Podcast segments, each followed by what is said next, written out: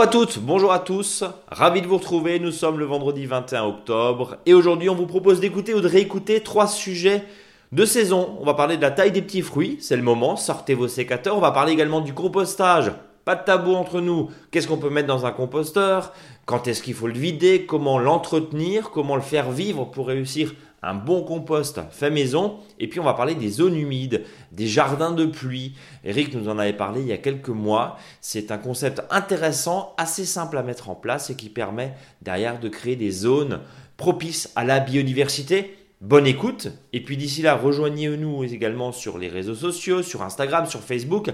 Suivez notre blog, monjardinbio.com. Et puis euh, abonnez-vous à notre newsletter que vous recevez tous les vendredis aux environs de 17h. On se donne rendez-vous la semaine prochaine. Salut à tous. Mon cher Eric, le dossier de la semaine est consacré à la taille des petits fruits. Oui. Alors là, et ça, tu aimes bien. Oui, c'est parce, que c'est facile et ça peut. Parce que c'est facile, oui. Voilà, et puis ça concerne tout le monde. Hein. C'est-à-dire que même ceux qui ont des petits espaces de jardin, parce qu'on sait qu'aujourd'hui, euh, quand on, a, on, fait l'acquisition d'une maison, bah, les jardins sont très petits, donc euh, c'est sûr que le fait de planter des arbres fruitiers, ça serait super, mais des fois on ne le peut pas parce que la surface n'est pas suffisante. Donc ça c'est vraiment intéressant, euh, je dirais, parce que les, petits fruits, c'est pas cher, globalement jusqu'à 8 euros à 10 euros le pied, voilà. Mhm. Mais un pied de très belle qualité, hein, donc qui va produire peut-être même dans l'année, c'est-à-dire que si on plante en ce moment il peut y avoir une production l'année prochaine, mais sûr, vous en aurez en 2023. Donc c'est ça qui est intéressant.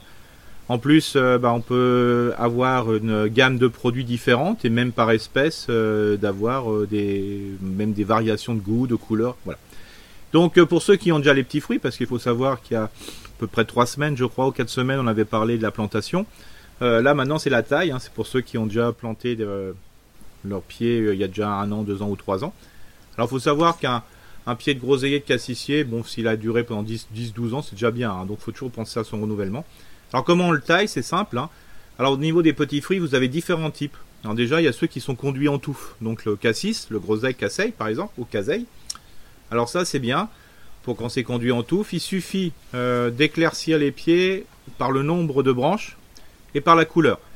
C'est-à-dire que plus les branches sont foncées, plus elles sont anciennes, donc ça veut dire que globalement, quand, si, vous, si vous enlevez des branches, enlevez le maximum de vieux bois, notamment ceux qui sont trop près du sol, c'est-à-dire qui sont à plat. D'ailleurs, il y en a certaines qui sont, déjà marcotées, hein, c'est-à-dire qu'il y a des racines qui sont, euh, qui sont nées à la, base. Quand vous les coupez et vous les rabattez le plus près euh, du pied, cela vous pouvez même les replanter, hein, ça va repousser normalement. Et l'objectif, c'est euh, de garder à peu près une dizaine de branches, en sachant qu'avec un maximum de branches les plus colorées. Première chose de ce qu'il ne faut pas faire, c'est de tout couper les pointes. Comme ça, on ne coupe surtout pas les pointes. Si vous avez un casseillé, parce que c'est le, euh, le petit fruit qui monte le plus haut, qui va jusqu'à 1m80, 1m90, hein, des fois c'est très très haut, et eh ben tant pis, c'est la hauteur, donc on ne taille pas en hauteur. Et si vous avez à côté des cassis qui sont à peu près à 90, 1m, 1m20, bah c'est comme ça, donc vous les gardez selon la hauteur qu'ils sont, ont, ils ont poussé. Et plutôt, ce qui est mhm. important, c'est que chaque rameau, il faut l'effiler. C'est-à-dire qu'il arrive souvent que les rameaux, ben, il y a, a peut-être deux branches, donc deux, deux têtes, pour faire simple, ben, il faut en garder qu'une. De manière que le soleil rentre bien à l'intérieur pour qu'il puisse y avoir des repercements. Donc ça, c'est super intéressant. C'est quoi le nombre de, baguettes Ouais, de rameaux, 10, une, dizaine, ça suffit largement. Une dizaine, voilà. Et donc le, but du jeu, c'est de bien euh, commencer au fur et à mesure. Alors c'est sûr que les premières années, ou 2-3 ans, c'est pas la touffe ne paraît pas, le pied ne paraît pas vieillissant, mais au bout d'un moment, c'est facile à les repérer. Hein. c'est de, vraiment les, les branches qui sont les plus tortillées, les plus vieilles. Et puis surtout, ce qui est important aussi, c'est que si vous le coupez, euh, coupez-le vraiment au ras, le plus près possible du sol, sinon vous allez voir apparaître des espèces de champignons plats. Alors c'est pas très grave entre guillemets, parce que c'est simplement des champignons qui poussent sur le bois mort. Mais le problème, c'est qu'il y en a des fois tellement au pied qu'il n'y a plus de repercement. Donc ça pose problème. Donc c'est pour ça qu'il faut le tailler. Et d'ailleurs, tous les conseils de taille sur les petits fruits, et vous verrez aussi pour les framboisiers, c'est de couper le plus ras possible. Donc ras, une coupe propre évidemment, avec un bon outil, Eric, on va le rappeler. Hein. Toujours, toujours. C'est le moment de demander au Père Noël un bon sécateur. C'est ça. Et puis surtout. Ou déguisé. Voilà, c'est ça. Ouais. Comme dit, euh, là, faut, faut compter un sécateur hein, euh, au moins 20-25 euros. Hein. Et là, euh, voilà, parce que sinon, c'est pas, ça vaut pas le coup. Sinon, c'est pas. c'est- bon. Et puis d'ailleurs, bah, vous allez sur le blog Mon Jardin Bio, vous avez le petit schéma d'Eric Ouais. pour tailler justement les cassis, les groseilles ou les casseilles. Euh, ça va vous permettre de, de visualiser là tout ce qu'on s'est dit, euh, bien sûr, dans, dans ce podcast. Et donc, Et il faut savoir- des framboisiers. Donc les framboisiers, vous en avez deux types. hein. Vous avez les framboisiers remontants et non remontants. Alors on va tout de suite par- euh, parler des framboisiers remontants, c'est-à-dire ceux qui ont produit là tardivement. hein. Alors, là, à mon avis, maintenant c'est terminé. Une fois qu'il y a des coups de gel, c'est terminé. hein. Même si vous avez quelques fleurs, elles vont pas venir. Donc l'objectif, c'est que ces cannes qui viennent de produire et qu'il y en a certaines qui sont encore en fleurs, vous les coupez de moitié ou aux deux tiers. Voilà. Euh, si vous avez peut-être oublié des branches mortes dedans, bah, vous les enlevez. Et puis ça, vous restez Ouais. comme ça euh, jusqu'au printemps. Ces branches-là vont refleurir et donner, et donner des framboisiers au printemps. Alors ça, c'est une technique. La même technique pour les variétés remontantes, c'est de couper tout à ras. Comme ça, euh, par contre, vous n'avez pas de production de printemps. Mais par contre, vous avez des plus belles productions à partir du mois d'août, quand les framboisiers qui auront poussé à partir du printemps vont commencer à se mettre à fleur. Après, vous avez les, autres framboisiers, ce qu'on appelle les non remontants, c'est-à-dire ceux qui vont produire qu'une seule fois. Sauf, en 2021, il y a certains framboisiers qui étaient non remontants qui remontent. Euh, voilà, ça c'est le changement climatique avec le trop de flotte, euh, trop mauvais temps. Mais ça, on va le mettre de côté. Et donc, euh, il faut savoir que ces framboisiers non remontants, ben, eux, ils ont produit au mois de juin en quantité. Les cannes qu'on produit en quantité ont desséché. Donc là, vous avez pu peut-être déjà les couper, ou c'est le moment en ce moment de le faire. Les cannes qui ont poussé durant 2021 vont produire en 2022. Donc celles-ci, il faut garder les plus belles. Et bien sûr, ce qui n'est pas le cas des framboisiers entre guillemets non euh, remontants. Les framboisiers remontants, ça demande quand même euh, voilà, de les palisser hein, sur des fils ou entre des fils, comme vous voulez. Et si vous avez vraiment des grandes cannes, bah, je veux dire 1,70, 1m80, c'est euh, la bonne taille. Moi, je 1m60, vous jusqu'à 1m80, vous rabattez les cannes. hein. Euh, si vous avez des cannes qui sont trop petites, c'est tout simplement parce qu'il n'y a pas assez à manger. Donc là, euh, contrairement à nos fruitiers de, de tout à l'heure, là, là, on peut donner un peu de, de ça. Justement, les petits fruits. Tiens, on va parler fertilisation, euh, Eric. Concrètement, c'est quoi? C'est un peu de compost une fois par an? Voilà, donc par exemple, c'est de balancer du compost très bien décomposé au pied. Voilà. euh, D'accord. Par exemple, pour les, tout ce qui est petits fruits, je dirais en touffe, casseille, cassis, groseille. Ça- Combien? 10 cm Non, non, non, euh, quelques cent, 2, cm, de 3 cm, et mettre plein de feuilles. Voilà, 15-20 cm de feuilles. Comme ça, le compost va compenser ce que vous avez cueilli, pour faire simple. Et puis pour les framboisiers, là, euh, comme le système racinaire n'est pas très plongeant, hein, c'est pas le cas du cassis et compagnie, euh, là, il faut plutôt remonter un peu le sol. C'est là qu'il faut mettre 30, 40, 50 cm de feuilles d'apport. Alors bien sûr, la question de tout à l'heure, dire bah voilà, il y a des vieilles feuilles qui commencent à traîner. Là, il faudra en mettre moins. Le, quand je vous dis, quand on- nous on vous dit mettre 30 à 50 cm d'apport, cette feuille balayée, hein, on est bien d'accord. On est d'accord. Voilà. Euh, J'ai j'ai une dernière question forcément parce qu'on parle de déchets. Tu n'aimes pas qu'on aille mettre en déchetterie euh, les tous les j'allais dire les oui les, les tailles hein, pardon Ouais. euh, de, de ce qui a été coupé alors que ça soit du cassis, de la groseille. C'est déjà quand même assez ligneux. Hein, c'est déjà du Complètement. bois. Euh, bon la grosse la, la, la framboise aussi, mais euh, la framboise est creuse hein, en Mhm. général donc ça ça se casse un petit peu plus facilement. Mais mais qu'est-ce qu'on fait de tous ces bois euh, Alors si on a eu pas mal de maladies, notamment les maladies des cannes sur les framboisiers, ce que je conseille, c'est de faire des petits fagots avec le- les déchets de framboisiers et puis de l'utiliser pour le barbecue. Pour les merguez Voilà, exactement. Ouais. Pour euh, les autres petits fruits, ben ça vous pouvez les pré-broyer hein, ou les couper en petits morceaux. hein, quand des fois euh, il y a 4-5 branches, euh, couper en, tranchant- de, en tronçons de 5 cm, vous laissez sur le sol, ça, ça pose aucun souci. Euh, sinon, bah, si vous avez un broyeur, voilà, ou si vous avez une ESH, vous pouvez les poser dessus. hein, c'est vraiment, euh, voilà, vraiment une utilisation à avoir. Attention pour les cannes, si vous avez des cannes qui sont tordues ou des, des cannes où il y a eu des, surtout on voit des espèces de renflures dedans, c'est parce que peut-être vous avez ce qu'on appelle la saisie, Euh, pas, le- pas du douanier ni. euh, c'est la saisie, c'est une bestiole qui, est- qui attaque les cannes. Là, c'est plutôt vous les brûlez tout simplement. Alors quand je dis brûler, c'est optimiser le brûlage hein, par euh, utilisation pour le barbecue. Pour le barbecue, oui, puisqu'on va rappeler, hein, c'est défendu bien sûr de brûler interdit euh, parce des que. déchets verts. Alors, souvent on me pose la question pourquoi c'est interdit de brûler les déchets verts? Parce que les déchets verts c'est considéré comme une ordure ménagère et on n'a pas le droit de brûler les ordures ménagères parce que ça crée beaucoup de, de gaz à effet de serre. Voilà. Et ça peut créer beaucoup de particules. Et quand on voit des longs panaches bien blancs, quand c'est bien humide, Voilà. alors vous me direz oui, mais le barbecue, on brûle aussi, euh, on brûle aussi. Oui, mais on brûle du bois qui est en général plutôt sec. C'est ça. Du, Voilà. du charbon de bois, c'est pas du tout la même mayonnaise comme on dit. Voilà. On passe au dossier de la semaine. Oui. avec le compostage dans le jardin, dans le potager, justement. Alors, euh, avant de penser compostage, toi, tu nous dis, pop, pop, pop, pop, pop. La première étape, c'est le paillage. Voilà. Alors, explique-nous. Le principe de base, c'est que, à moins que vous êtes un, je dirais, un militant très fort du compostage et que vous aimez que ça, et que votre, euh, le matin quand vous vous levez, vous embrassez euh, euh, votre, compost parce que vous êtes un adorateur perpétuel du compostage. Toi aussi, tu es fan de compostage, tape 3615 compostage. Voilà. ça fait un peu ça ton annonce. Hein. Voilà, c'est ça. Mais ce que je vous propose, c'est d'avant tout de dire, de bien dimensionner l'aire de compostage par rapport à la quantité de déchets que vous avez. C'est ça qui est le plus important. Un compostier qui est, ou une aire de compostage qui est trop grande par rapport aux quantités de déchets va faire que votre, déchet organique va mal se décomposer. Donc l'intérêt avant, c'est de faire son bilan. Est-ce que quand j'ai un déchet, est-ce que je l'utilise plutôt en paillage, c'est-à-dire que voilà, je tombe, bah, je vais faire du paillage, euh, je vais tailler, je vais faire du paillage. Bah, une fois que vous allez réfléchir un petit peu la production hein, de votre des biodéchets et tout de suite leur utilisation, et notamment, euh, je dirais, en sachant que dans la nature, le compostage n'existe pas, mais c'est le paillage, hein, la, chute de feuilles par exemple à l'automne. Hein, c'est pour ça qu'on parle de compostage en ce moment. Il faut savoir que ça, c'est important. Eric, pardon, je te une micro, je, t'interromps, excuse-moi. on en a parlé il y a quelques semaines.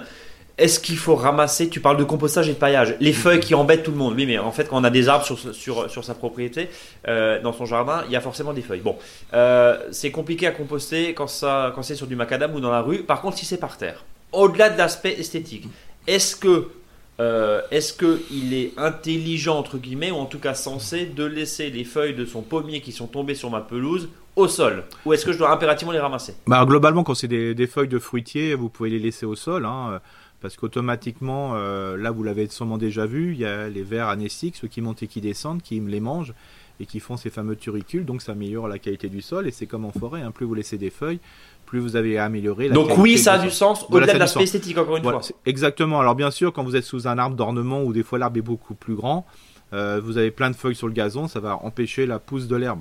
Euh, donc, euh, d'où l'intérêt d'en ramasser une grande partie, pour faire simple, hein, l'utiliser ailleurs, parce que maintenant, sauf s'il gèle pas ou sauf si, je veux dire, le sol est pas trop gras, même l'idéal, c'est que si vous avez un peu de feuilles, vous passez la tondeuse dessus, sur les feuilles, vous les prébroyez, comme ça, il n'y a pas de souci pour que l'herbe repousse. Ça, c'est important. Merci pour cette précision. Ça, c'est important. Donc, c'est pour ça qu'une fois que vous avez dit, bah, voilà, je mets plutôt là, puis après, il me dit, bon, j'ai mes déchets de cuisine, bah ça, je vais plutôt les utiliser au compostier. Je vais pas forcément, même s'il n'y a pas de souci, hein, de dépendre ces fats de légumes, ces épluchures sur le jardin. Il dit, voilà, ça, plutôt, je veux le ranger. Et puis, j'ai toujours besoin de compost un petit peu pour améliorer, pour certaines plantes, notamment les plantes du jardin ratatouille. Donc, voilà. Et là, par rapport à la quantité de déchets que vous avez, vous dites, bah là, c'est là que vous allez faire le choix de votre bac ou de vos bacs. Euh, globalement, euh, est-ce que je vais plutôt prendre un bac de 650 litres? Est-ce que je vais plutôt prendre un bac d'un mètre cube? Voilà. Et souvent, un bac de 650 litres suffit largement si on optimise euh, le paillage. Alors pourquoi on en parle en ce moment? Parce que, comme on avait dit que le jour 1, il n'y a pas longtemps, hein, on vient que le jour 1 a été un peu plus long en ce moment, parce que je trouve que les feuilles sont tombées, en tout cas en Alsace, un peu plus. Ouais, c'est la semaine 1, quoi. Voilà, donc. c'est le mois. Je, je, dis du 25 octobre au 15 novembre, mais là j'aurais pu dire du 25 octobre au 25 novembre. Donc euh, voilà, ça permet euh, de, des fois de justement de, jouer là-dessus. D'où l'intérêt de plutôt dire c'est le jour où il tombe le plus de feuilles dans votre commune, comme ça vous êtes tranquille sur la date, en sachant que si ça tombe en mois de février, là faut s'inquiéter. Mais le, principe c'est que bah, une fois que vous avez un peu dimensionné, vous dites je vais faire mon aire de compostage et un compostier suffit largement. Qui dit compostier dit en réalité deux compostiers, parce qu'il ne faut pas oublier que quand on va porter des biodéchets euh, de la cuisine ou de votre euh, d'autres biodéchets, je sais pas, des fans de légumes, euh, vous êtes au jardin, vous avez les poireaux, plutôt mettre, préférez mettre les fans de poireaux au compostier. Il faut pas oublier qu'à côté, il faut un bac ou une zone où vous allez mettre les, justement ces fameuses feuilles. C'est-à-dire que toutes les feuilles que vous ramassez en ce moment, mettez-les à côté de votre compostier aussi, parce que quand vous allez apporter une unité de déchets de cuisine, il faut la compléter par un tiers, voire une moitié de déchets, je veux dire, de feuilles qu'on appelle le structurant ce qui va permettre d'aérer euh, ce, déchet, ce biodéchet qui est humide, qui est plutôt plus azoté, qui est fin, et le fait d'apporter des feuilles va vous permettre de compléter avec un déchet qui est plus grossier, un déchet qui est vraiment plus carboné, et bien sûr quand même un peu plus sec. Donc ça permet d'aérer, donc euh, les mauvaises odeurs bah, disparaissent très facilement. Ça permet aussi de donner une activité, je dirais, euh, plus intense avec les, organismes du, compostier, parce qu'il ne faut pas oublier que vous ne faites rien. Hein. C'est les micro-organismes et les macro-organismes qui, travaillent dans votre sol. Et plus on amène de l'air, plus ça aérobie et moins ça sent. Voilà. Alors bien sûr, il hein, ne faut pas se leurrer. Hein, celui qui dit que ça sent rien du tout, non, ça sent. Euh, si on amène des déchets, ça va sentir le premier ou deux jours. Je dirais, si vous gratouillez, ça va sentir. Mais si vous voulez vous gratouillez rien du tout dans un premier temps, ça sent absolument rien. Et puis l'idée, c'est aussi de l'aérer peut-être un petit peu. C'est ça, c'est-à-dire que souvent, ce qui est intéressant, c'est qu'avant d'apporter votre déchet, c'est-à-dire en contretemps, euh, vous pouvez euh, bah, passer un coup de griffe dedans pour de nouveau lancer l'aération. Quoi. Voilà, alors bien sûr, hein, c'est comme l'histoire du, gars qui dit, euh, ou, de la, de la, jardinière qui dit il faut faire un mètre cube, pour faire un trou d'un mètre sur un mètre pour planter un arbre. Celui qui dit qu'il faut remettre tout son compostier à chaque fois, c'est qu'il a jamais remis son compostier. Non, le but du jeu, c'est simplement de prendre, si on a une griffe à côté, une fourche, bah de, de voilà, 20-30 cm, voilà, euh, gentiment. Les premiers centimètres, parce que les vers du dessous qui font leur boulot, faut leur foutre la paix. C'est ça, complètement. C'est ça, Eric. C'est ça, le but du jeu, voilà, c'est simplement d'aérer le, dessus, quoi. Hein, donc, euh, voilà. Et donc ça, vous, bah voilà, en principe, si l'idéal c'est de commencer son compostage maintenant, c'est-à-dire on part à vide. Euh, alors après, quel type de choix du, compostier? Bah, Que ce soit en bois, en plastique, moi je préfère en bois, mais après, euh, que ça soit acheté ou fabriqué, ça c'est comme vous voulez, hein, c'est selon Ça peut se fabriquer aussi avec quelques palettes. Complètement, hein. avec des palettes. Attention au traitement sur les palettes quand même, Eric. Hein. Voilà, bon, en, sachant que les nouvelles palettes que vous récupérez sont indemnes de, tout produit. Oui. Mais c'est pas le cas sur toutes les palettes. Voilà, si c'est un vieux truc qui reste, euh, voilà, si elle est en plus elle est rouge, violette et trucs, c'est qu'il y avait un petit souci. Donc, euh, et puis pareil sur les traverses de chemin de fer, hein, c'est très beau, ça coûte ah un Ah oui, ça c'est interdit hein, de toute façon maintenant. Euh, c'est multitraité, donc euh, bien sûr ça pourrira pas, mais c'est pas génial dans ce que ça peut relarguer.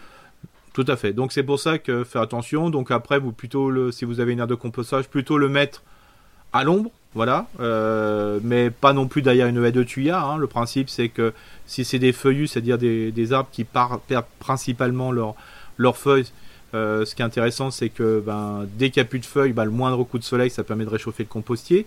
Par contre, quand c'est en feuilles, ça permet de, calmer un peu les ardeurs du soleil sur le compostier, donc c'est bien. Euh, le principe, il faut qu'il y ait un, lien avec le sol pour favoriser la montée et la descente des, organismes.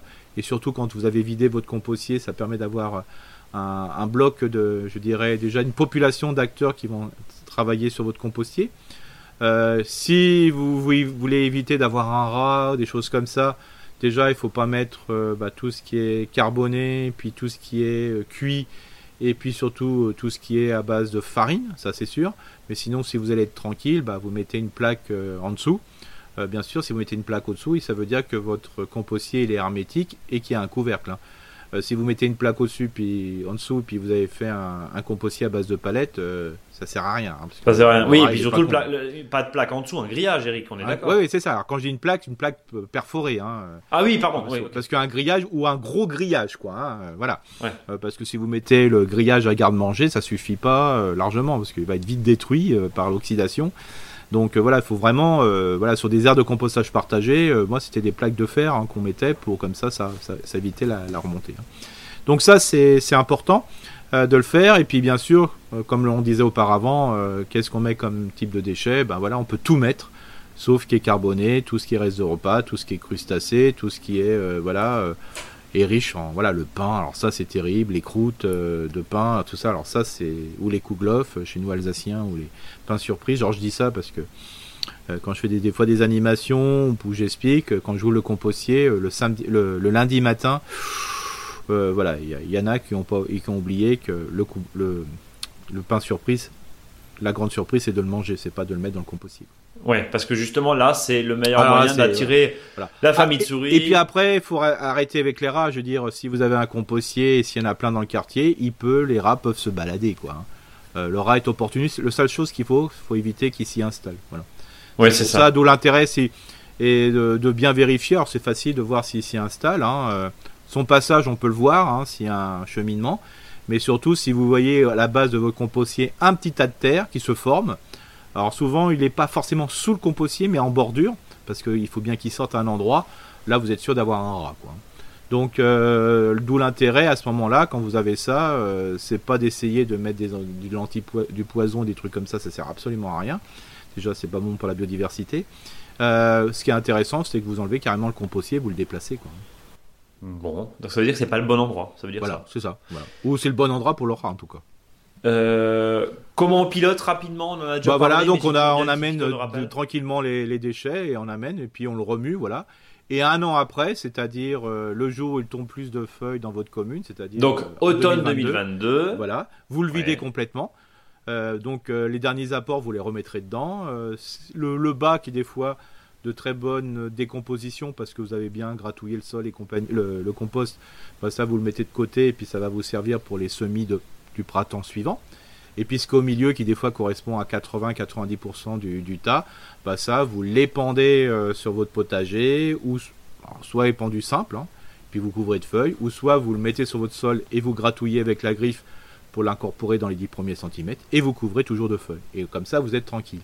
Et le fait de, garder, quand on a un compostier, ce rythme d'automne à automne, permet pour ceux qui ont des compostiers en bois, un, euh, d'avoir un, compostier qui va sécher euh, les premiers mois, donc ça va éviter que le compostier passe l'hiver complètement mouillé et qui va être, le bois va geler, dégeler et compagnie, et ça va le faire pourrir plus rapidement. Donc ça c'est une fois important.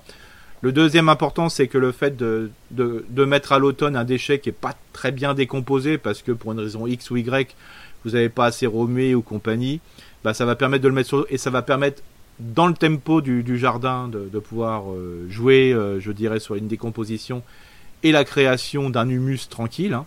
Euh, voilà, le but du jeu, c'est une fois qu'on a mis du compost sur le sol, il y a de l'humus qui va se former, qui va être une réserve à nutriments qui va être libérée. ces nutriments vont être libérés parce que les plantes le souhaitent. Et enfin, le troisième moment, c'est que plus vous allez jouer sur cette, technique de dynamique, de vider, en là, va vous permettre, un, alors bien sûr de récupérer les cuillères qu'on a paumées, mais ça, c'est pas le plus important. ouais, les bûcheurs. Bah, de déranger une faune qui pourrait s'y installer. Oui. Dont, notamment euh, la colonie de souris, potentiellement, c'est ce qu'on disait. Même si au final, bon voilà, est-ce que c'est très grave d'avoir deux souris qui passent par son compost? Non, je dirais que. Bon, voilà. Bon, on est, on, est d'accord, ça fait partie aussi de la faune mm. pour le coup. Et puis euh, à la limite, le chat du voisin ou, son chat, euh, ça lui fait un garde-manger à lui, quoi. Oui, voilà, c'est pas. enfin voilà, tout ça, tout ça s'équilibre et c'est finalement pas si grave que ça. Après la question, la question de l'hygiène, si on a des animaux, c'est vrai avec les, avec les rats, la question peut se poser. Mais dans ces cas-là, euh, faut voir comment prendre euh, un petit peu les, les, dispositions pour éviter que tout ça parte en, en, cacahuète. On va dire ça comme ça. Voilà. Et qu'est-ce qu'on a fait le tour de notre dossier de la semaine? Voilà, donc bien sûr sur le compostage, euh, à un moment il faut bien en parler dans l'année, hein, euh, bien, voilà, strictement. Euh, mais vraiment le mot d'ordre, c'est de dire voilà, vérifier si un compostier n'est pas suffisant. Voilà. Après. Donc dimensionnement impératif, emplacement mi-ombre, surtout pas en plein cagnard. Voilà. Ça veut dire ça.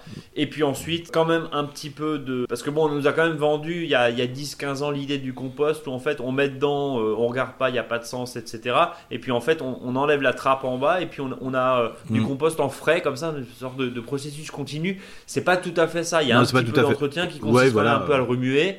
À, faire gaffe euh, entre les déchets secs et les déchets humides, les déchets mouillés, on est d'accord, mm-hmm. hein, ça fait y compris les épluchures. Et puis si on peut composter, voire pailler euh, surtout là pendant l'hiver avec euh, des épluchures, des déchets de cuisine. Encore une fois, on parle pas de, on parle pas de, viande, de reste de repas, de reste de sauce, mm. hein, on parle pas de ça, mm. mais juste des déchets verts. Et eh ben, euh, on le fait et on, met des feuilles dessus. Ouais, tout à fait. On a fait le tour. Oui. Du compost ou du temps, comme on dit. Allez, on passe au dossier de la semaine qui est consacré aux zones humides, avec notamment la notion de jardin de pluie. Alors tu vas nous expliquer ce que c'est. L'idée c'est quoi C'est là, on, bascule encore une fois dans des idées d'aménagement réalistes. Ça c'est important et, ça tient à cœur, Eric. Réaliste, ça veut dire que c'est pas la peine de faire du génie civil et de ramener une mini pelle dimanche matin. Euh, on peut très bien le faire comme ça. C'est ça, Eric? C'est ça le but du jeu. Alors euh, aujourd'hui, euh, il y, a un point important, c'est le, fait que tout devient minéral. Euh, voilà, euh, parce que les styles des uns et des autres tendent vers ça. Euh, le changement climatique fait qu'on a vraiment des fois très chaud et on parle aujourd'hui plus de rafraîchissement de l'atmosphère que de biodiversité. Alors, c'est dommage parce que si on parlait que de biodiversité, automatiquement on, on ferait du rafraîchissement. bon, allez, on va quand même, soyons positifs. passons au rafraîchissement. Donc, le fait de mettre une zone un peu humide, globalement, ça va permettre de, rafraîchir l'atmosphère et surtout que la nuit, ben, les calories de, chaleur ne vont, seront pas récupérées dans la journée, ne seront pas redonnées à la maison et donc tu dors mal. Ce que tu veux dire, c'est que entre la cour pavée ou l'espèce de cimetière qu'on n'aime pas, toi et moi, hein, avec les fameux cailloux mm. dans les cages, par exemple, mais après, encore une fois, chacun fait ce qu'il veut, mais ça, pas bon, mauvais en été parce que ah accumulation de chaleur et en plus quand vous êtes dans un village, dans une ville, c'est pire que tout parce qu'on fait vraiment des îlots de chaleur, même la nuit. Là, l'idée, c'est de mettre non pas du végétal, mais c'est de mettre du végétal et de la flotte. C'est ça, c'est ça le but du jeu.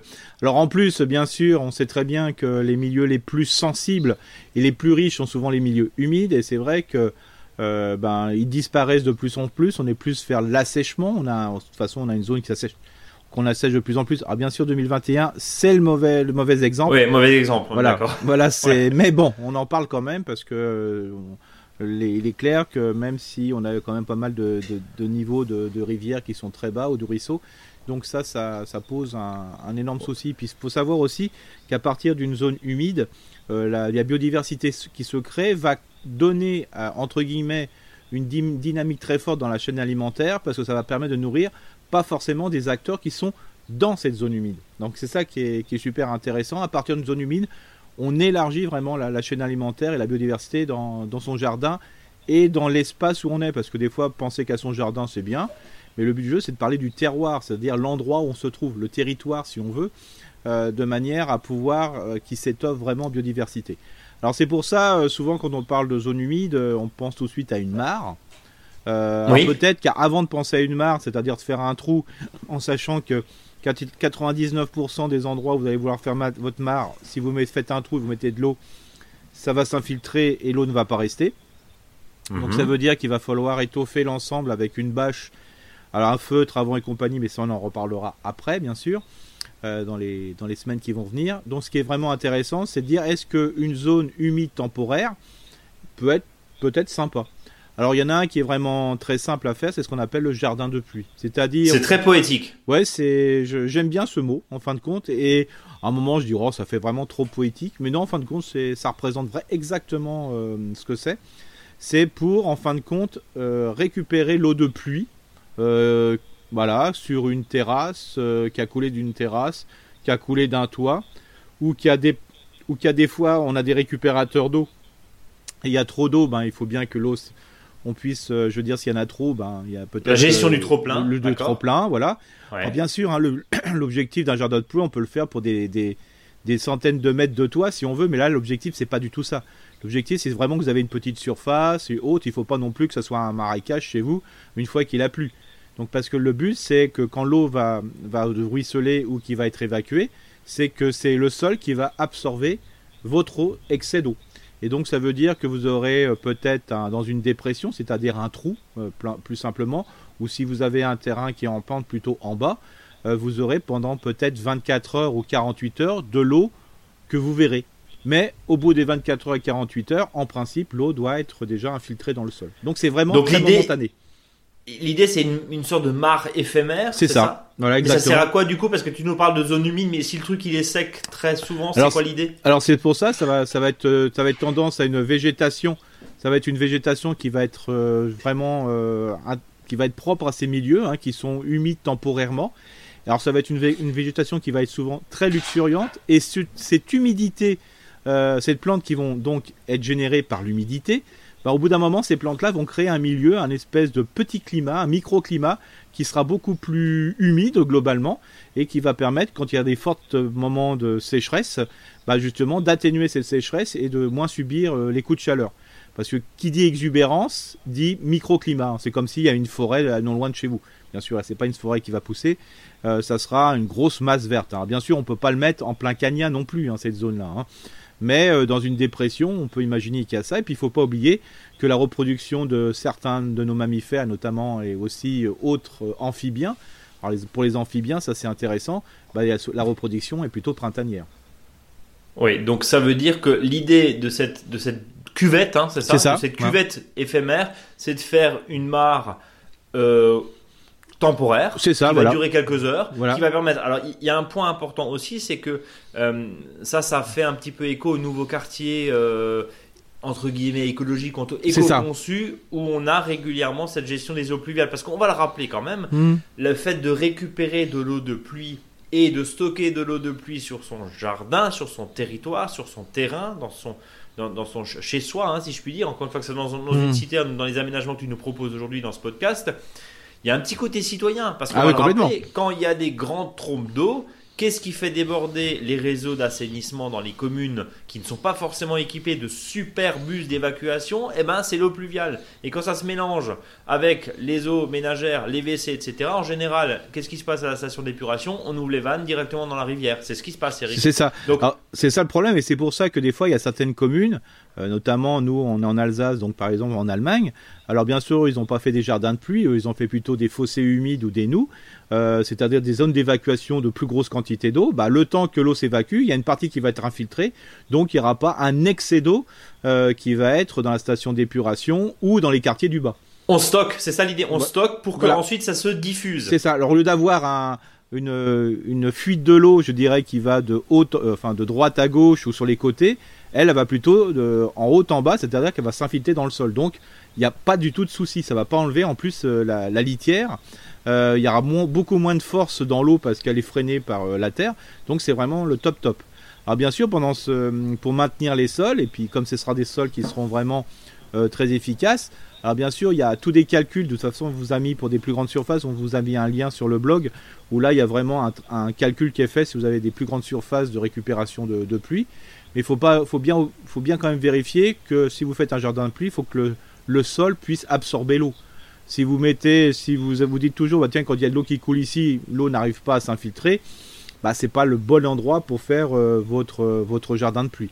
Donc, ce qu'il faudra faire, c'est que bah, si vous avez un sol qui est plutôt sableux, sableux, limoneux et surtout limoneux, parce qu'en principe, s'il est sableux, ça va s'infiltrer sans problème.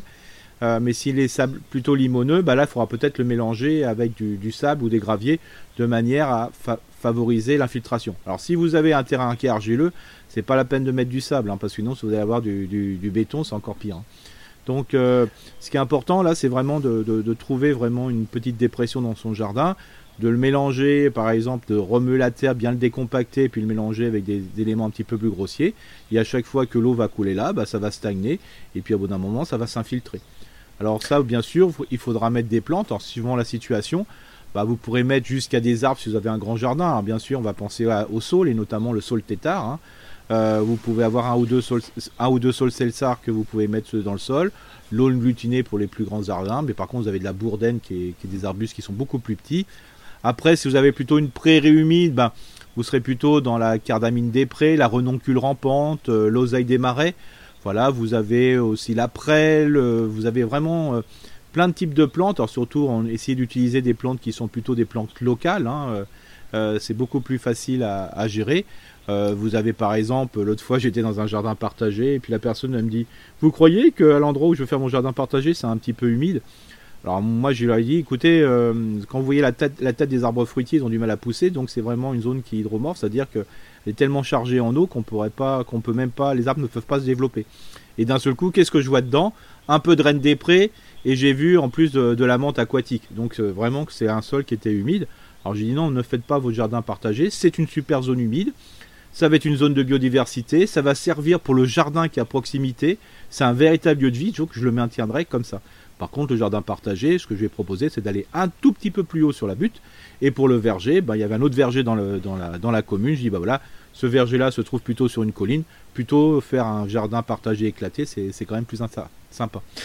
Donc là, vraiment, euh, c'est vraiment trouver dans son jardin. Et puis à cet endroit-là, ben, c'est une zone de biodiversité humide, hein, tout simplement, en mettant différents types de plantes. D'ailleurs, euh, faut pas se leurrer, il va y avoir des plantes qui vont s'installer toutes seules. Hein.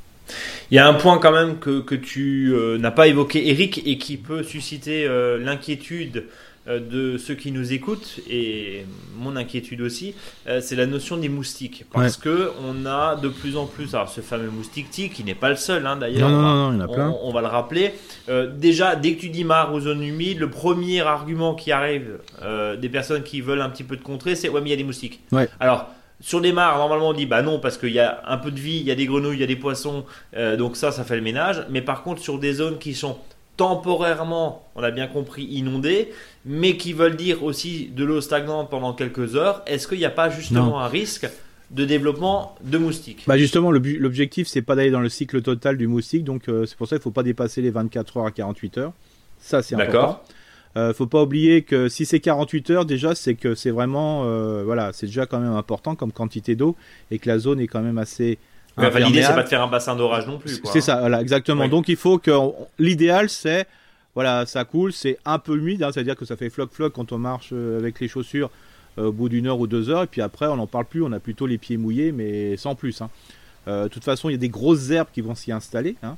donc ça veut dire des espèces de herbes éponges.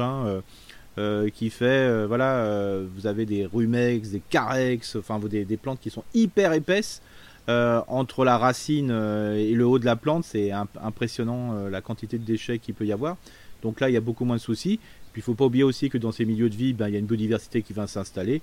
Et n'oublions pas que les moustiques, qu'ils soient tigres ou pas tigres, euh, se trouvent plutôt dans les écuelles, euh, plutôt dans les, euh, enfin les écuelles, dans les, gouttières, les gouttières, dans les arrosoirs qui restent, dans les dans les tonnes à eau qui sont ouvertes. Donc voilà, hein, c'est plutôt là qu'on trouve, et pas forcément dans ces milieux-là à choisir et à arbitrer pour quelqu'un qui nous écoute, qui est intéressé par ce concept de, jardin de puits, de nous, de fossé humide, hein, qui est euh, euh, en fait des aménagements un petit peu plus grands. Hein, là, faut sortir euh, voilà, la, soit la bande de copains, soit la mini-pelle. Mais, mais, mais, mais entre ça et une mare, finalement, où il n'y a pas du tout la même utilisation, c'est quoi Quels sont les avantages de l'un par rapport aux autres?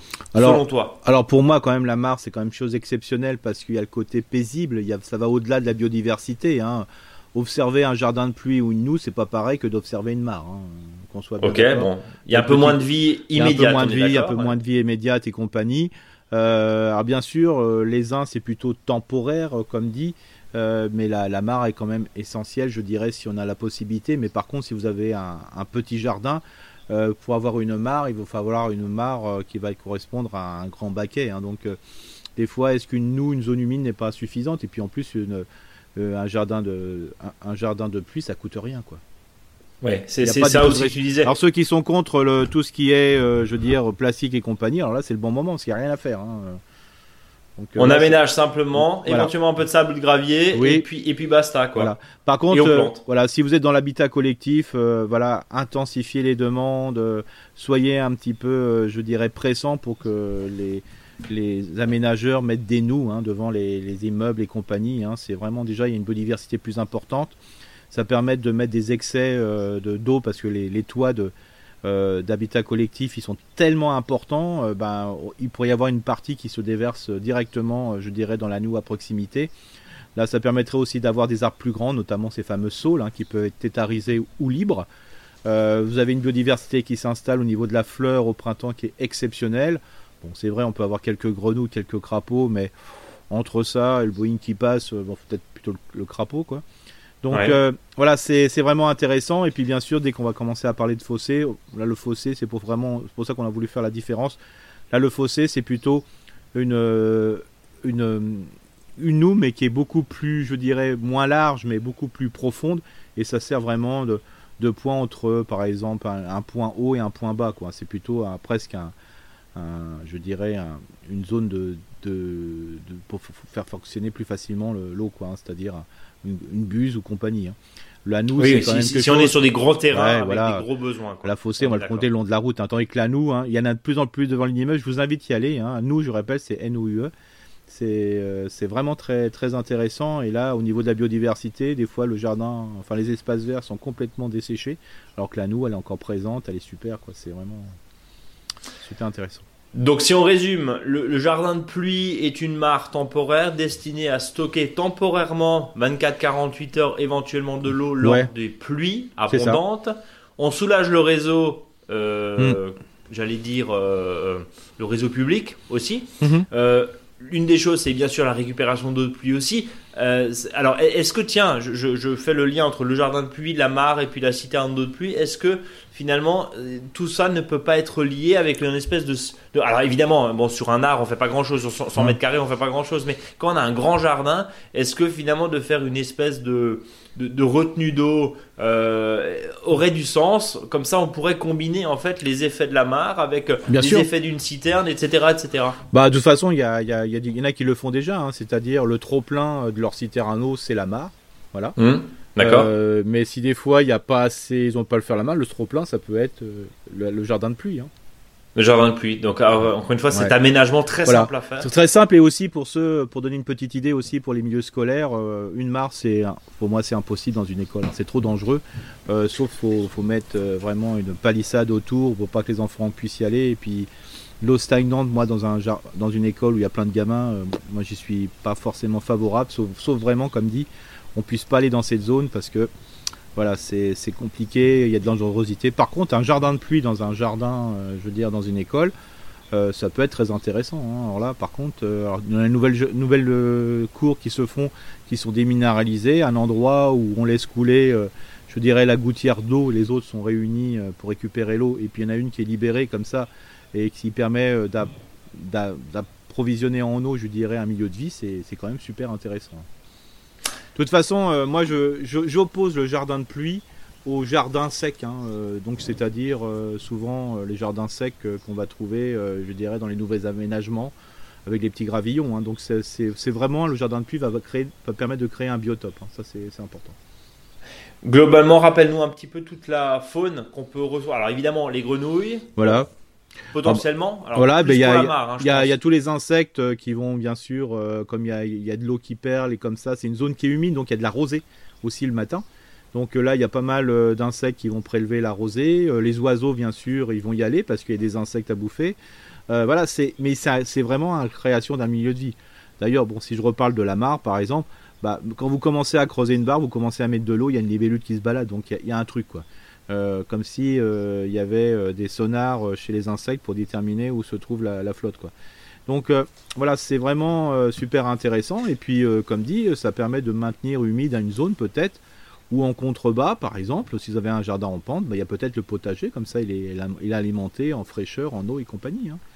Donc à voir aussi. Je, reviens sur le lien que tu nous as donné, euh, qui est en, fait un, document partagé. Euh, alors c'est américain, traduit en français par une par un groupe québécois, hein, je crois. c'est ça, ouais. Euh, bref, c'est je crois 25 pages. C'est très très bien fait. Voilà, c'est ça, mais c'est pour les vraiment les très grosses quantités. Hein, ça va bien au-delà des conseils qu'on vient donner.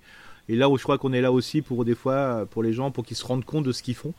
Euh, de, dire voilà, je trouve que c'était là on peut voir des règles de calcul, c'est pour l'absorption de l'eau, c'est même moi, c'est là il faudrait vraiment que je m'y pense euh, correctement.